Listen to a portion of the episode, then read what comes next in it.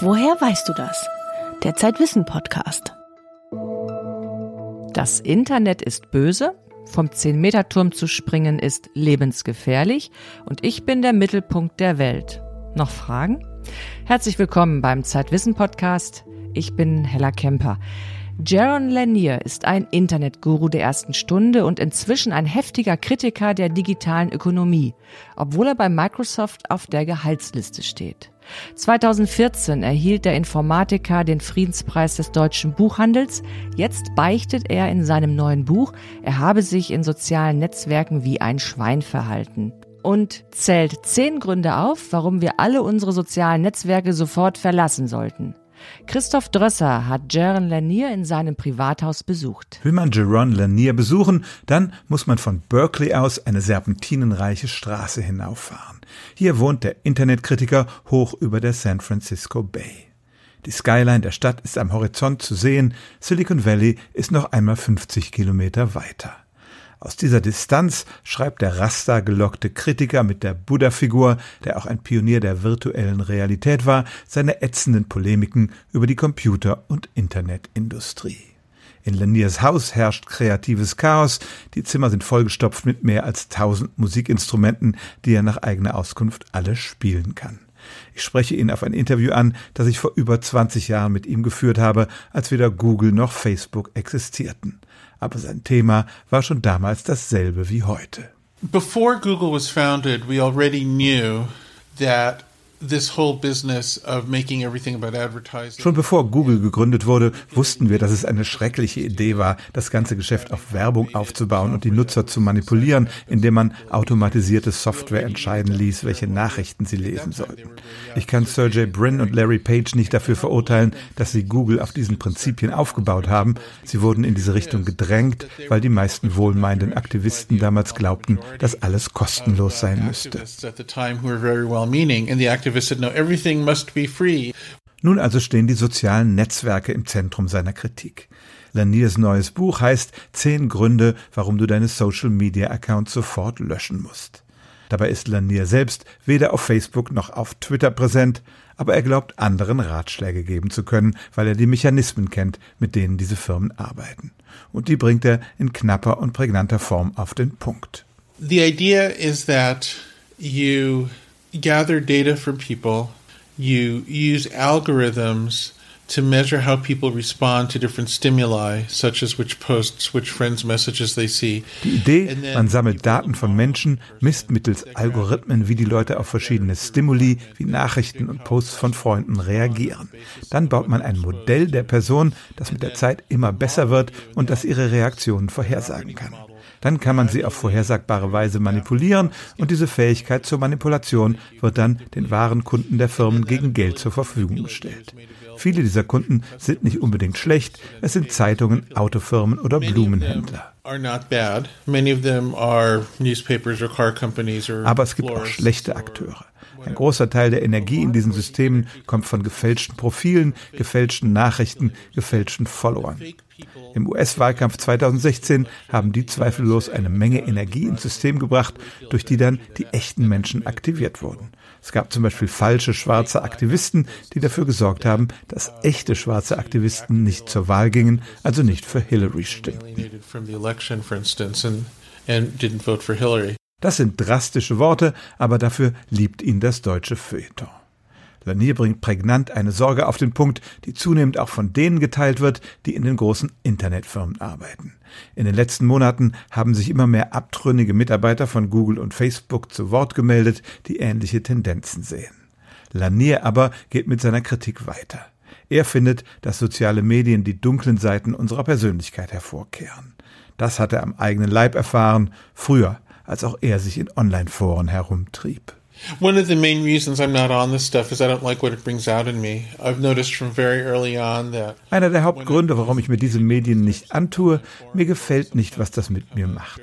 Ich habe schon sehr früh gemerkt, dass ich in Online-Foren dazu neige, zum Schwein zu werden. Die Alternative war es, immer so vorsichtig und auch falsch zu agieren, dass mir das auch nicht gefiel. Irgendwie kann man im echten Leben eine Balance finden. Man kann meinungsstark auftreten, ohne sich gleich anderen gegenüber daneben zu benehmen.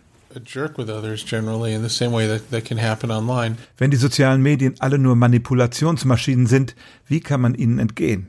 Kann es die positiven Elemente von sozialen Medien geben, ohne die Abgründe von Fake News, Datensammelei und personalisierter Werbung? Interessanterweise sieht er in der bei uns viel kritisierten europäischen Datenschutzgrundverordnung zumindest einen Ansatz. Wir führen unser Interview am ersten Tag der DSGVO und schon gibt es die ersten Beschwerden gegen Google und Facebook. Vielleicht wird dieser Tag in die Geschichte eingehen als der Tag, mit dem die Transformation dieser Firmen begann. Das wäre eine schöne Zukunft. Ich glaube, dass ein Google oder Facebook, das reguliert wird, ein besseres Google oder Facebook wäre. Apropos Regulierung, man muss wissen, dass Jaron Lanier auf der Gehaltsliste von Microsoft steht. Jener Firma, die in der Vergangenheit das Feindbild war für die Internetgemeinde und die Anhänger freier Software. Die Firma hatte in den 90er Jahren viel Ärger mit den amerikanischen Regulierungsbehörden und Lanier ist überzeugt, dass sie durch diese Regulierung besser geworden ist. Kritisieren Sie Microsoft nur zu.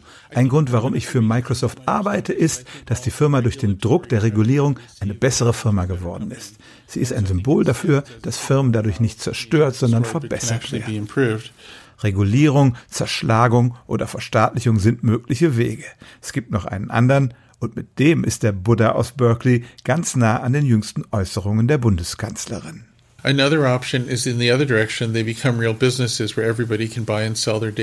Eine andere Option ist, dass sie echte Geschäfte werden, wo man Daten kaufen und verkaufen kann. Jedem gehören die eigenen Daten. Idealerweise würden in unterschiedlichen Teilen der Welt unterschiedliche Lösungen ausprobiert, sodass wir die Erfahrungen miteinander vergleichen können.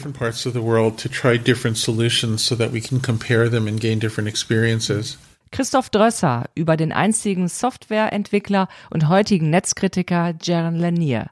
Es hat eine gewisse Ironie, dass die Pioniere des Internetzeitalters Europa inzwischen als Vorbild sehen, wenn sie über die Zukunft der sozialen Netzwerke nachdenken. In der aktuellen Ausgabe von Zeitwissen beschreibt die Autorin und jüdische Amerikanerin Virginia Heffernan, wie sie ihren Twitter-Wohnsitz nach Deutschland verlegte, damit weniger Hakenkreuze in ihrer Timeline auftauchen. Wer das Netzwerkdurchsetzungsgesetz bislang für ein Zensurgesetz hielt, wird in diesem Artikel eine ganz andere Sichtweise kennenlernen. Nüchtern betrachtet ist dies ein Mysterium. Der Mensch baut ein Becken und daneben einen Turm, erfüllt das Becken mit Chlorwasser und steigt den Turm hoch. Und dann steht er da in einem lächerlich spärlichen Outfit nur um hinunterzuspringen, in der Gefahr, sich die Schulter auszukugeln oder gleich einen Bauchklatscher zu machen. Was verrät der 10-Meter-Turm über den Menschen? Die Wissenschaft hat einiges dazu zu sagen, aber als erstes haben wir Bademeister und Springer in der Hamburger Alster Schwimmhalle dazu gefragt. Gibt ja solche Adrenalin-Junkies. Ist einfach nur ein cooles Gefühl. Man macht das nicht so oft. No risk, no fun. Natürlich macht das Spaß. Also ich meine, wenn so ein Kerl wie ich da hochgeht, ähm, dann denken die natürlich alles, was ist denn das für ein Sumo-Ringer? Hey, wenn du es nie machst, dann wirst du es dich nie getrauen. Dann hast du es einfach hinter dir und seitdem ist es eigentlich nicht mehr so das große Problem. Ja, das ist dann so ein kleiner Klick im Kopf. So ein freier Fall aus 10 Metern ohne Sicherung, da musste ich natürlich auch ein bisschen stocken.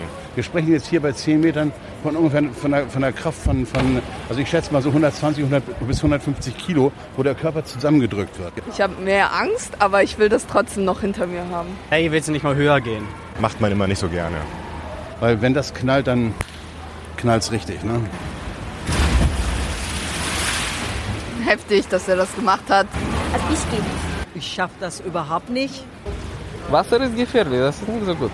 Umso höher ähm, man geht mit der Höhe, mit der, mit der Sprunghöhe, umso gefährlicher wird es ja auch. Ne? Also wenn es da richtig rumst, ähm, dann kann schon mal ein Zahn rausfliegen oder ein Arm auskugeln oder sonst irgendwas passieren. Ne? Ich war halt auch schon mal hier, habe gesehen, wie ein circa elfjähriger Junge vom Zehner gesprungen ist, der dann allerdings schlecht aufgekommen ist, das heißt einen Bauchklatscher gemacht hat und dann ins Krankenhaus musste, weil er Blut gespuckt hatte. Da kann wirklich sehr viel passieren. Ich meine, man muss selber entscheiden, ob man das ja macht oder nicht. Aber ich wollte es schon gerne machen. Ich bin jetzt 14, werde bald 15 und warum denn nicht?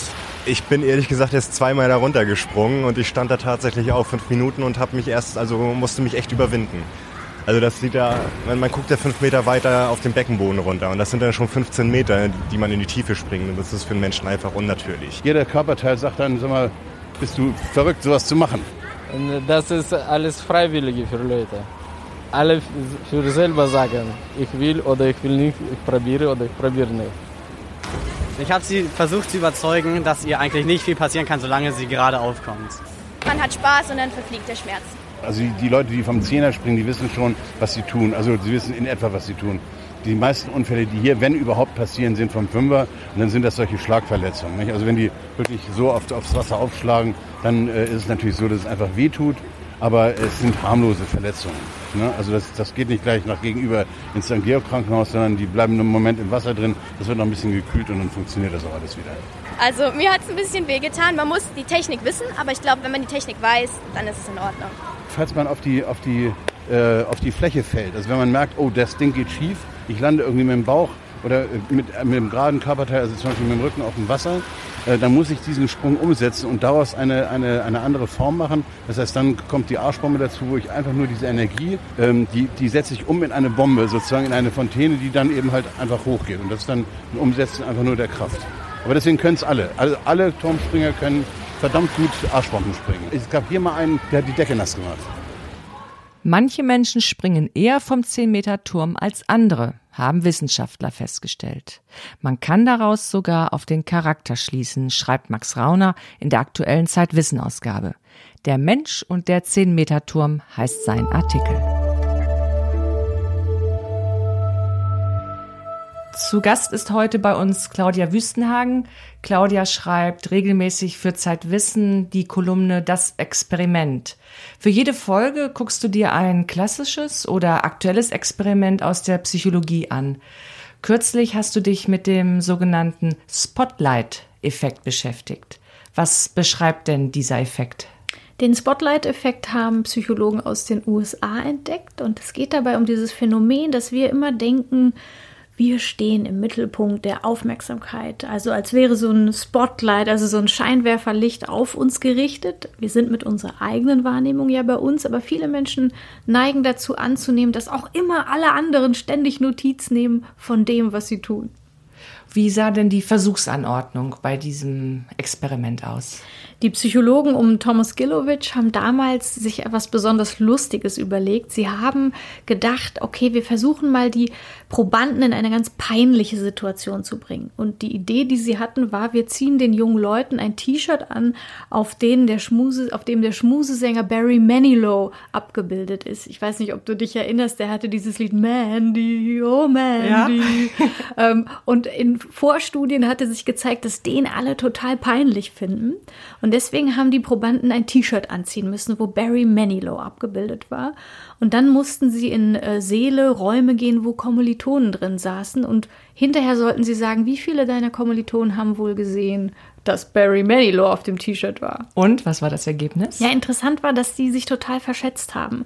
Die haben selber natürlich gedacht, oh Gott, das ist so peinlich, dieses T-Shirt anzuhaben. Und die haben gedacht, dass die Hälfte aller Anwesenden im Raum das natürlich gesehen haben.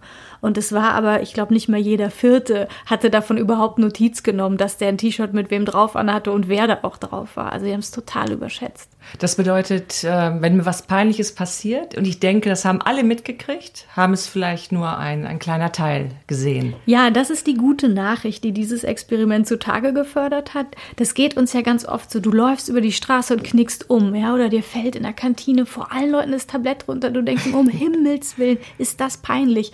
Und die Botschaft, die so ein bisschen befreiend ist, ist wirklich, in aller Regel haben das nicht so viele Leute gesehen, wie du denkst, weil du einfach für die Leute auch nicht so wichtig bist. Die sind eher bei sich mit der Aufmerksamkeit. Das ist die gute Nachricht. Ja, und die schlechte, also gilt es auch umgekehrt? Also wenn mir was Gutes gelingt, das bemerken doch bestimmt alle. Genau, das ist halt die Kehrseite dieses Effekts, dass wenn du in einer Konferenz sitzt und hast einen Vorschlag gemacht und denkst so, boah, das war eine super Idee von mir, jetzt sind die Kollegen bestimmt beeindruckt.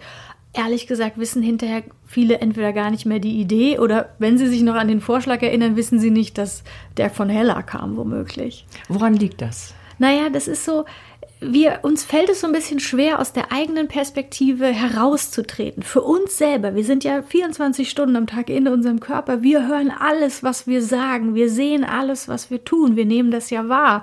Und es fällt uns offenbar schwer, die Perspektive der anderen Menschen so vollkommen einzunehmen und zu, darauf zu schließen, naja, für die, die sehen das ja alles gar nicht, die hören das nicht und es ist für sie einfach nicht so wichtig, was wir tun. Hm. Hat es auch damit zu tun, dass Selbst- und Fremdwahrnehmung eben sehr unterschiedlich sein können? Das ist genau der Schlüssel zur Erklärung, ja, genau.